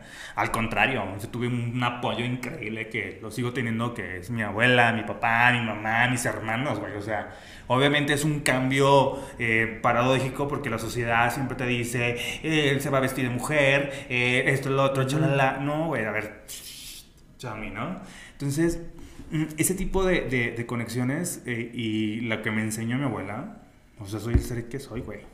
Y si yo te veo en circunstancias para poderte ayudar, siempre te voy a ayudar. O sea, en verdad, a veces eh, la gente que no me conoce sabe que Jaime o, tiene un estereotipo totalmente diferente al que soy yo. Y eso también te cataloga y eso no, no eres tú, güey. O sea, desen la oportunidad de conocer a la gente que en verdad les deje algo, les deje un mensaje, les deje algo, güey. O sea, no necesitas que, que, te den regalos, que te den dinero. O sea, no necesitas eso, güey. Necesitas algo, una conexión totalmente diferente. Si hoy estoy aquí frente a ti, es para dejarte y dejarte una esencia totalmente diferente, güey. La que has vivido con todos tus demás este, entrevistados, invitados. Porque lo más fácil es señalar y juzgar, o prejuzgar, ser prejuiciosos es lo más fácil, ¿no? O sea, lo que tú dices, güey y yo creo que a todo mundo nos hemos encontrado con estos prejuicios de que, ah, es que yo pensé que eras así, o sea, es como, pues no, güey, date la oportunidad mínimo de conocer. Claro. Y si ya conociendo sigues pensando que soy un mamón, está bien. Soy, mamón. Pero date la oportunidad primero antes de juzgar y ser prejuiciosos. Porque siempre va a haber un chingo de verdad. O sea, está tu verdad, está mi verdad, está la verdad. Eh, así. Y a la verdad no se llega. A la verdad se le acerca. pero no. Solo te, te, acercas a la verdad, pero nunca vas a poder llegar. Y es, es complejo que también es lo divertido a veces, esta pluriculturalidad, esta... Eh, o sea, el que no seamos que, no se homogeneice la, la, idiosincrasia, porque qué hueva también, que todos seamos iguales, qué hueva que todos nos guste la misma música, que nos guste la misma, qué hueva. Yo así lo veo. Pero aún y con eso el, el, el saber sé parte de. Porque no podemos andar así como estoicos por la vida, diciendo, ah, me valen verga todos los demás. No, no, no. O sea, no puedes ser omiso a tu contexto. Eres parte de. Si no quieres, pues vete al pinche cerro tú solo como ermitaño y ni así vas a poder tú solo. Oye, James, ¿cuánto tiempo llevamos allá a producción? Ya no se alarga. ¿Una hora? ¡Wow! Eh, siento que, es que te lo juro que siento que es como. Me de volar. 10 minutos. Yo siempre he creído. Yo tengo tiempo, tú dale. Sí, no, hombre, yo también, por mí no bronca. Aquí vamos a hacer tres programas. Yo siempre he creído, James, que nosotros, literal y metafóricamente, somos lo que consumimos. O sea, eres lo que comes, eres lo que consumes. Eres las series que ves, los libros que lees, las amistades que tienes, los. Todo. ¿Sabes? Eres lo que consumes. Pero también eres lo que desechas. Cañón. Entonces, en, en, el, en el deshacerse de muchas cosas, en el desechar, cada quien tenemos nuestros procesos. Pero yo creo que hay un, vaya, una acción muy puntual que, que, sí la tenemos todos, que es llorar. Claro. El llorar, para mí, es un, eh, como un detox. Es un mecanismo de desechar lo que nos sirve y es una manera de materializar ideas y o sentimientos. Y lo que Por ejemplo, no sé, el miedo, para mí no es un sentimiento, es una idea. El miedo es una idea. Y cuando lloramos, se materializan muchas de estas ideas, porque a través, o sea, no nomás sirven para humectar los ojos. Las lágrimas per se, yo creo que tienen una función mucho más allá, que es el sacar y el liberar. Porque no nada más de tristeza se llora. No. Muchas veces pensamos, porque así crecimos, de que no, no llores porque van a pensar que, ¿sabes? Es como, ah, no voy a mostrar esto. Y los hombres no lloran. Ajá. Entonces pensamos que solamente de tristeza se llora. Y de hecho vemos a alguien llorar, es como, ay, no llores. No, por yo veo a alguien llorar y le digo, venga, carnal, sácalo, güey. ¿Quieres un abrazo? Órale. ¿O, quieres llorar? Ah, te hago llorar. a lo que voy con esto, James. Ay, es que la pregunta está muy chida para esto. ¿Cuándo fue la última vez, James, que, lloraste de felicidad? ¿Cuándo fue la última vez que lloré de felicidad? Wow, qué buena pregunta. Creo que hace como dos años. Sí, dos, sí como dos años. ¿Eres una persona que te permites llorar? Eh, sí. Sí. A ver, no se trata de ser un libro abierto llorando por la calle. Ay, no, pues, tampoco, pero también tengo una anécdota muy buena. A ver, échala. Ay, es que. Perdón, pero la tengo que contar. Yo, eh, la parte de llorar, güey, o sea, de parte de, ese sentimiento, o sea, soy como muy, muy discreto, ¿sabes? O sea, me gusta estar en un lugar solo, pensar si lo hice bien, pensar si lo hice mal, esto, lo otro, ¿no? Y descargar, ¿no? Las emociones. Y dejarlo ir. Pero hubo una ocasión en que, de hecho era como para estas fechas, yo había cortado con alguien, que a mí, la verdad, pues fue mi pareja durante mucho tiempo. Entonces, eh, y coincidencias de la vida, güey. Llegué a Zacatecas, eh, hubo un, un, deceso por unos amigos míos. Entonces, pues yo dije, aquí es la manera de llorar. Porque yo llegué a mi casa. aquí te lo, te lo juro, güey. O sea, yo llegué entero y y, y, me dicen, oye, falleció fulano de tal. Y yo, ¿cómo? ¿No? O sea, dije, ah, vamos, ¿no? Dije, me programé, y discúlpame, amigo, pero, discúlpame, amigo. pero me programé, güey, para descargar. Y puedo ser honesto porque, tío, yo sentía que si lloraba con todos, o sea, estar en mi casa, me iban, a empezar a hacer como, a ver, ¿qué pasa? Entonces, tuve que ir a ver, a, mi amigo que falleció. Sí le dije, amigo, discúlpeme, pero voy a llorar aquí, no puedo más. Tú sabes lo que ocurrió, bla, o sea, le conté a mi amigo. Entonces le dije, me voy a ir. Estuve en un lado de, de la, funeraria, entonces me, me, fui así como a los lejitos y empecé a descargarme, güey. Ok. O sea, pero un llorar así, eh, o sea, me dejó, bla, bla, bla, esto, lo otro, me tuve que venir a Zacatecas, o sea, sí, cabrón, güey. Entonces eso fue como una parte, ¿no? Entonces llega mi mamá y yo no sabía que mi mamá iba a llegar. Llega mi mamá por mí y dice, ¿estás bien? Y yo, mamá, no, abrázame. Y me dijo, ya sabía, por eso viniste a descargar aquí, te dejo esto, o sea, muchas cosas, ¿no? y yo, mamá, sí. Entonces, bueno, esa es una anécdota que, que, contaré toda mi vida porque así fue. Pero de llorar de, de alegría, güey, o sea, fue como hace dos años. Lloré, sí, sí lloré de alegría. Y que a ver, no está nada mal porque al final hace ratito hablamos del cómo utilizamos las herramientas que sean pragmáticas para nosotros. Indistintamente de lo que sea, si es un curso, si es trabajar con judíos, si es esto. Es que así funcionamos también. O sea, mm. somos. Y es somos válido. O sea. Repetimos patrones, somos muy mecánicos. Y al final del día lo que decimos, no podemos ser omisos ante nuestro contexto. Sí. O sea, yo veo ese, ese, esa acción que tú hiciste, lo veo como la gente que se mete a llorar a la regadera para que no vean que está llorando. Ah, sí. Al final del día es meterte a llorar. o sea, es querer sacarlo, güey. Porque lo que te mata no es lo que dices, güey, es lo que guardas. y lo que guardas se hace pesado. Y muy pesado. pesa. Y, eso va a tu salud, güey. O sea, está cabrón, güey. O sea, está muy cabrón. Ah, no sé, o sea, pero bueno, eso fue cuando lloré. Pero ahorita sí, sí he llorado por felicidad. Claro que sí he llorado por felicidad. He llorado porque una, eh, pues, obviamente, una artista de renombre eh, me buscó otra vez, me dijo, o sea, yo sé que no tienes chamba, güey, vente acá, esto, el otro, o sea, güey, o sea, también es un, para mí es una satisfacción increíble y le digo yo a, Frank, no manches, o sea, cuando vi su mensaje de, de voz, esto, el otro, y, dije, no manches, o sea, te lo juro que dije, ya, de aquí voy a despegar. Y dicho y hecho, o sea, de ahí empecé a despegar. Qué chido. O sea, sí he llorado, obviamente, de felicidad y fue hace dos años, justo en la Ciudad de México. Este, pero ya, ya tengo un tiempo que no, o sea, de tristeza y eso, no lloro, güey. O sea, ahorita no. Qué chido, güey. No. Qué mejor. No. Pero pues, uno sí tiene su corazoncito, uno tiene sus, sus sentimientos, bla, bla, bla, pero bien, amigo. Creo que está increíble. Oye, James, y ya para ir cerrando la, la charlita. No me quiero últimas preguntas. no, no quiero, no. No, no quiero. No. El amor como tal, no como palabra, sino concepto así brevemente, ¿qué significa para ti el amor? Híjole. ¿Bajo qué concepción tienes al amor? No, bueno, o sea, el amor yo no tengo que andar, este, uno, divulgando, ¿no? O sea, quién está, quién no, chalala.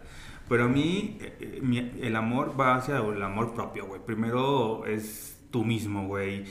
Eh, es, o sea, claro que cuando estás con una persona das lo mejor de ti, pero para mí el amor es tener ese tipo de respeto, de, de, este, de estar eh, obviamente en sintonía con otra persona, contigo mismo, pero va el amor de respeto, güey, o sea, de hacia ti, güey.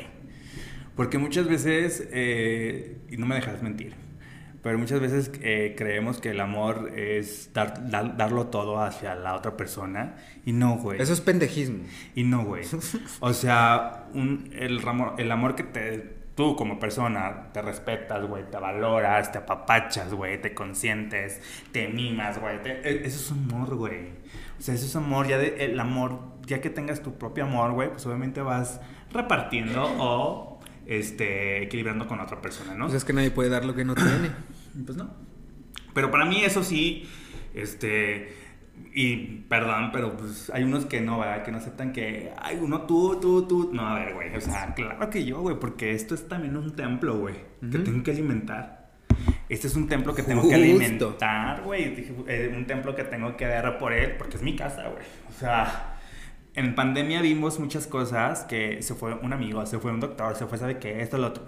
Güey, tu templo es tu templo, güey. O sea, cuídalo, güey. apapáchalo, ¿Tú crees que puede existir amor sin odio? Ay, ¿Qué es el odio? ¿Bajo qué concepción tienes al odio? Ay, güey, es que el odio. Fíjate que yo no soy tan. Es que yo. Antes, eh, voy a serlo muy honesto, güey. Antes yo estaba muy peleado con, con muchas cosas, güey. Muchos resentimientos, mucho. Así, sí odio a las personas, bla, bla, bla, ¿no? A la gente que. Pero en este momento, güey, eh, o sea, esa palabra para mí no existe, güey, porque ya, ya lo superé, güey. O sea, ya superé varias cosas de odio, ¿me entiendes? Entonces, no, no puedo definirte. Pero eso no quiere decir que no exista. no, no, o sea, de, que- de que existe, obviamente existe. Pero en mí, en mí, güey, ya no, güey. Ya, ya no. Tengo 37 años en los cuales. Qué hueva estar gastando tu energía de esa manera, ¿no? A Eso voy. Porque indistintamente de si hay gente que le gusta vivir odiando a los demás o no, que puta hueva. Pero yo creo que sí se necesita esa, o sea, ni siquiera es una simbiosis, es más como esta dualidad, porque sin el día no podría existir la noche. Ah, no, tampoco. Sin los villanos no podrían existir los superhéroes. No, no, no, ni el sol ni la luna, Y creo yo que sin el amor no pudiera existir el odio y No, viceversa, no, no, el odio no, no, pudiera totalmente. existir. O sea, se necesita como esa, o sea, está la tesis, la antítesis, para después hacer Tu síntesis. proyecto, exacto. Pero, no, güey. Para mí, ahorita, eh, esa palabra, no, güey. Porque lo que yo llevo ahorita es un. es- mi programación es to- totalmente diferente, güey. O sea, mi programación ya no es de odio, güey, ni nada. O sea, hay mucha gente que, obviamente, quisiera. No matar, pero. pero ahorcar, ah, no. En, es- en su momento lo quería hacer, obviamente, ¿no? O sea, de que pues, te cae fulanito mal y no. Pero no, güey, o sea, la vida ya, ya, güey. Ya tengo 37 años en los cuales estoy magníficamente contento.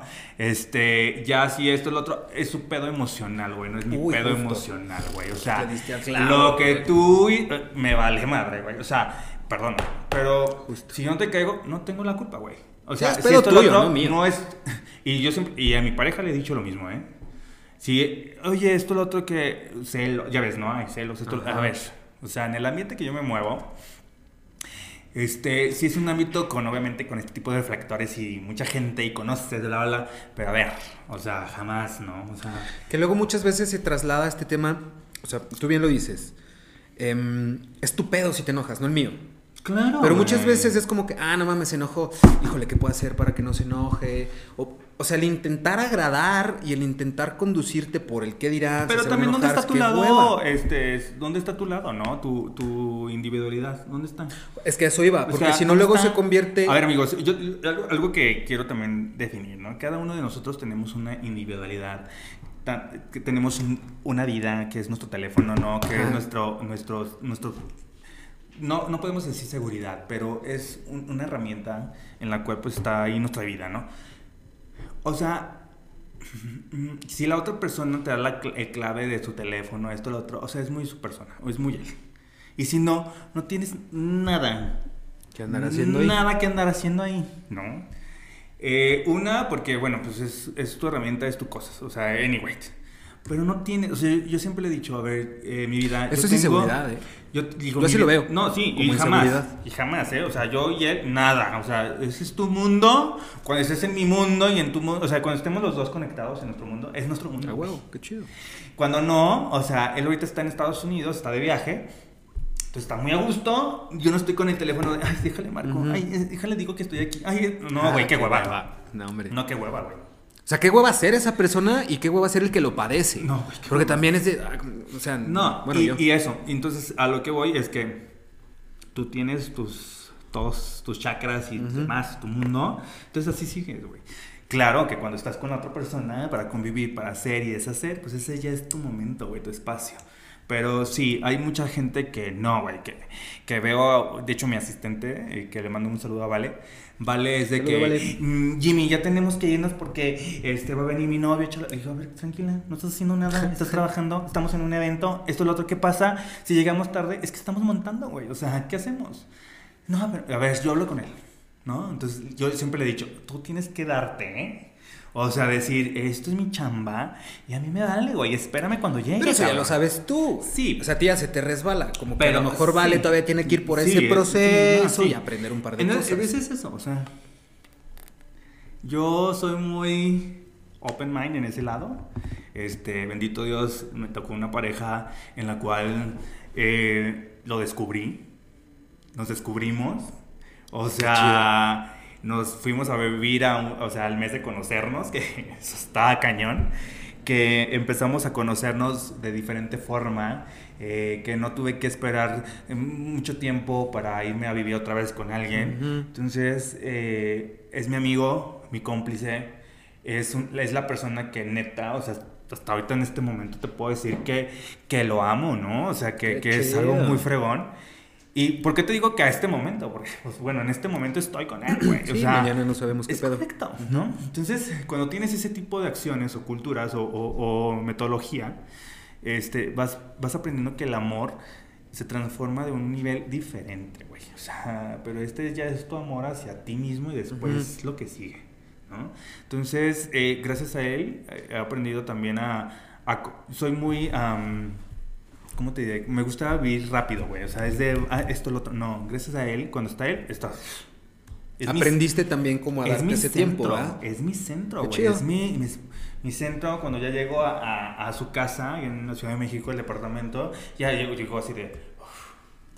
¿No? Lo que sigue. Que al final del día creo que es lo que todos buscamos o nos gustaría encontrar más bien como en, tu pareja, ¿no? Sí. O a ver, también pongan el nombre que quieran, porque no, no, no quisiera encasillarlo nada más a una relación de pareja, etcétera. Llámenlo como ustedes quieran, pero yo creo que sí buscamos ese, y lo platicaba el otro día con, con, Rigel, eh, mi amigo y socio o sea, a veces se necesita, este, mm, o sea, llegar a tu casa y, que te abracen y, que te digan que todo va a estar bien, aunque no vaya a estar bien. Sí, sí, sí. O sea, pero soltar todo lo que traes y acurrucarte y que te digan, ya, güey, todo va a estar bien, aunque no esté bien. Pero necesitas como dónde caer en blandito, porque no estamos diseñados para estar solos, ¿eh? La realidad no estamos diseñados para estar solos. Y sí se necesita el apapacho, el abrazo, la nalgadita en la mañana, porque, porque sí, sí estamos diseñados para eso. Pues sí. Y el encontrarlo, pues, te sacaste la lotería, cabrón. Nomás cuídalo. Ah, no, porque ese pedo se A mí cuida. que me cuide, güey. Cuídame a mí. Eso. Oye, James, caray, qué gustazo, güey. Qué rica plática. Algo que quisieras compartirnos, anunciar, que se viene, ¿qué onda? ¿Qué, sigue con James? Pues, ¿qué sigue con James? Bueno, pues el próximo año tengo una, eh, una campaña muy importante. Eh, va a estar muy interesante, te voy a invitar. Jalo. Eh, se llama Avocalia. Avocalia es un restaurante de un artista muy reconocido. Este es reggaetonero. Ajá. Entonces ahí ya tenemos varias acciones para el próximo año. Y em, se te fue la pluma. el tapón de la pluma. Y nada, o sea, lo que viene creo que mm, todavía no, no es incierto, pero ahí vamos. O sea, como que hay cosas muy, muy, muy padres. Se, vienen cocinando cosas interesantes. Se vienen, sí. Ah, bueno, también otra cosa. O sea, voy a estar en una serie de Netflix. Eso sí lo puedo decir. no puedo decir el nombre todavía, pero vamos a estar ahí. No, pues James, andas en todos lados. es que eso está padrísimo.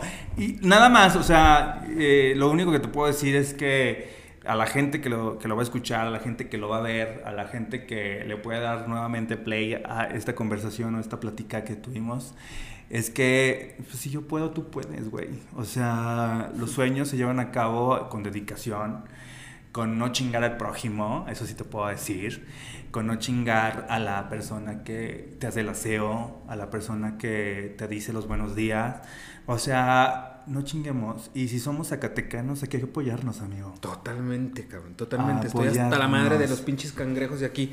Y fíjate, me hace mucho ruido. Bueno, no me hace mucho ruido, me acordé por el comentario que haces. Hace poquito yo entrevisté, digo, sin raspar muebles, yo entrevisté a un zacatecano que ahorita la anda rompiendo durísimo a nivel internacional. Entonces yo lo entrevisté eh, y parte de su entrevista honestamente, muchas personas lo consideran una persona exitosa y yo también lo considero una persona exitosa. Y él decía un comentario, decir, ok, si me consideran una persona exitosa, gracias, qué chido. Decía, aquí arriba caben todos, ¿eh? Vénganse. A huevo. ¿Qué necesitan? Chingarle, güey. A huevo. Yo le chingué y aquí cabemos el que quiera. Quiera. Véngase. Aquí, aquí hay para todos. Solo se ocupa chingarle. Él me enseñó algo muy bonito, fíjate. Yo pensé que me cagaba la madre. Ok. O sea, era nombrar su nombre y ya, hijo de tu puta ma-". O sea, yo pensaba que me cagaba la madre. ¿Sabes de qué me di cuenta? A mí no me cagaba. Yo le tenía envidia. Yo envidiaba lo que él tenía. Yo, pues era una envidia, pero de la mala, ¿sabes? De "Eh, pinche vato y que lo es y no sé qué. Y lo entrevisté. Me cambió mucho la perspectiva. Después lo conocí un poco mejor y dije, claro, güey, sí es cierto. Yo me di cuenta que lo que yo le tenía era envidia. Dije, a ver, Diego, tú quieres lo que él tiene o, o algo de lo que él tiene. ¿Qué tienes que hacer para tener eso? Pues ponte a chingarle, papá. a trabajarle. Porque abriendo el hocico y señalando y siendo prejuicioso no vas a llegar a ningún, ningún lado. lado, la Estar no. sentado no te va a traer ningún resultado innovador. Entonces, pues ponte a chingarle, papá. Y también Y mantenerte fue una muy callado, buena ¿eh? A veces... enseñanza y una muy, muy buena lección desde el ego, por ejemplo. Ah, no, claro. Que después dije, no, no, no era él, güey, porque no me hizo nada, güey. Existir nomás.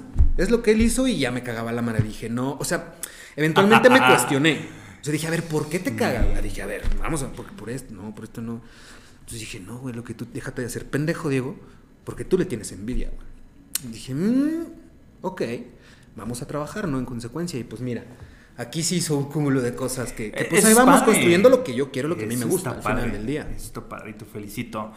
Y pues, todo- como dijo él, ¿no? Todos cabemos, y claro. Exacto. Todos cabemos. Todos caemos acá en la cima del éxito. Ah, y te voy a decir algo, o sea, no vengo tampoco de una familia de abolengo, o sea, no. Eh, mi familia me ha enseñado el respeto, me ha enseñado unos valores que todavía están muy marcados, ¿no? Eh, me ha enseñado a que el trabajo duro siempre se ve recompensado con algo, a que eh, si tienes cinco pesos, dale cinco pesos a tu mamá y cinco quédatelos tú, güey, porque te rinden un putero, eso sí te puedo decir, y esa es la escuelita que me dejó mi abuela. Este, que tengo una hermana con una carrera impactante, o sea, ella estudió eh, ingeniero arquitecto, que jamás pensé que le iba a terminar, que me la sacó con 10, güey, que esto, chido. lo otro, que... Es, es que mi vida ha sido de, de un sub y bajas muy importante, pero Pero todo lo que tienes Es- ha sido producto de tu esfuerzo. base de esfuerzo. Nadie te lo regaló. Nadie. Que mucha gente, lo que hablamos hace rato, es bien fácil señalar. es- mira, por ejemplo, les comparto, muchos ya lo saben. Yo viví casi cuatro años en España, después me fui a vivir como un año y medio en Brasil, y luego viví como medio año en Chile, y luego me regresé, y luego me fui otra vez a España. Anduve cabrón por todos Qué lados. padre. Y mucha gente de que, ay, el Diego, cállense el hocico, güey, porque no tienen ni puta idea de lo que uno hace para conseguir lo que quiere. Ah, y eso te A ver, yo me iba a vender chocolates al Ah, centro. Ahí te, va, ahí, ahí te va, por eso ahí por lo que digo. Y eh, lo que voy a decir, perdón. No por el hecho de que te vean este, con artistas, con gente importante, que esto, que lo otro. Claro, uno va adquiriendo sus centavitos por hacer su trabajo, ¿no? Pero Claro. tampoco tengo la millonada, güey, ni esto ni lo otro. Pero lo que me hace a mí eh, eh, ser Jimmy o James Zavala es que eh, pues soy un ser humano, güey. Y como tú, como yo, que le he chingado y que también tengo sentimientos y que si me ves en la calle para decirme algo, o sea, dímelo y yo te ayudo. No soy como... Y voy a ser muy honesto, amigo. Eh, he favor. tenido eh, amigos políticos que, no voy a decir nombres, pero que les he ayudado en todas sus campañas, güey. Y que al fin de cuentas, ah, bye, ¿no? Te- ni te voltean a ver. O sea, güey, perdóname. Pero gracias a mí. son, hijos. de- Pero gracias a mí, o sea, gracias a mí, bueno, a mí, a mí. O sea, yo de esfuerzo, esto, lo otro. Soy quien soy, güey. Entonces, Qué chido. ¿tú puedes? Claro que puedes, güey. O sea, lo que te hace falta son agallas, decir, eh, eh, voy a tener esta respuesta. No, güey, a ver, búscale, güey. O sea, ser autodidacta, güey. Y una decisión congruente, güey, con lo que tú quieres. Si quieres operarte, si quieres hacer esto, si quieres hacer lo otro, hazlo, güey. Hazlo. Al menos inténtenlo. Empiecen a hacer algo, ¿no? Un día mi mamá me dijo, le dijo a mi papá, déjalo que huele. Déjalo que huele. O sea, el día que huele, o sea, vas a ver lo creativo. El pedo que muchas veces no sabemos cómo volar, güey. Lo- Te dicen, Ajá. anda, despega. Pero ¿cómo verga le hago? No, claro. Pues es decir, sobre la Güey, marcha. Porque, ojo, marcha. hablábamos hace rato de romantizar puras mamadas, que nos encanta Ay, romantizar sí. puras cosas. Hoy en día Jimmy Zavala, James Zavala puede decir que es una persona que tiene lo que ha logrado. Hace ratito nos decías, pues creo que así lo interpreto yo. Tú estás viviendo tu sueño y te costó Sí. romperte la madre para estar Sí. haciendo lo que hoy en día estás haciendo. Sí. Que eso es lo que no se ve. Sí.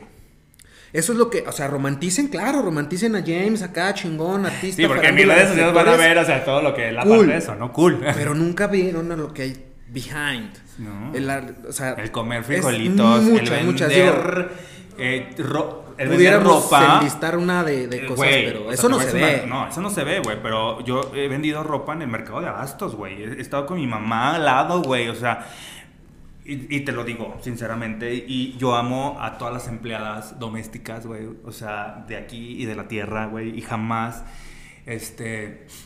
Voy a señalar a, nin- a una. Jamás, güey. En la vida me van a ver así. Porque mi mamá, o sea, con lo que pudo, también me dio ese, ese tipo de seguridad para saber quién soy yo, güey. Y, y- y mi mamá hasta la fecha trabaja. Pero es una mujer muy trabajadora. Pero de ahí yo dije, güey, o sea, señora. o sea, esto y de otro. Mi papá es ferrocarril, bueno, fue ferrocarrilero, ya se jubiló. Pero mi mamá desde muy, muy, muy chava, güey. O sea, trabajaba esto y lo otro. Mi papá en una llantera. O sea, yo veía a mis abuelos acá. Claro que mi- mis abuelos, mis tíos, güey, o sea, me dieron la oportunidad de que nunca me faltara nada. No sé cómo le hacían, o sea, hasta la fecha digo, Ujú. ¿cómo le haces, no? Pero a lo que voy es que yo construí y mi familia me construyó para ser el bien bueno, o sea, ser como lo tenía que hacer, ¿no? Este ser espiritual y demás. Pero en base de trabajo, güey. Y yo lo veo y digo, wow. Y no me arrepiento. Y no, di- y no di- nunca me voy a arrepentir de que, ay, vendí en el mercado. Jamás, güey. O sea, lo vendí porque fue un trabajo honesto, güey. Porque lo vendí, lo supe vender. Y hasta la fecha sigo vendiendo. Entonces, Ajá. ¿qué más? O sea, ¿qué más, amigo? ¿no? Pues, con eso. Yo o sea, creo que- chingarle. Todos Yo creo que aquí está el, mejor puede. ejemplo de. Todos. Pues stick to the plan. Si tienes un objetivo, si tienes amigo. una meta, pues apégate a ello. Y creo que aquí está la mejor, el mejor ejemplo, la persona gracias, adecuada amigo. para decirles, pues güey, los sueños sí se cumplen, cabrón. Claro. Hay que chingarle, hay Con que romperse mucho la madre, hay que tocar muchas puertas, Sí. pero insisto, por estadística, una se abre. Historia. Amigo, tus redes sociales, ¿dónde te podemos encontrar? Híjole, me ¿Dónde pueden buscarte? encontrar en Instagram como Jaime Zavala 20 es, o James Zavala 20.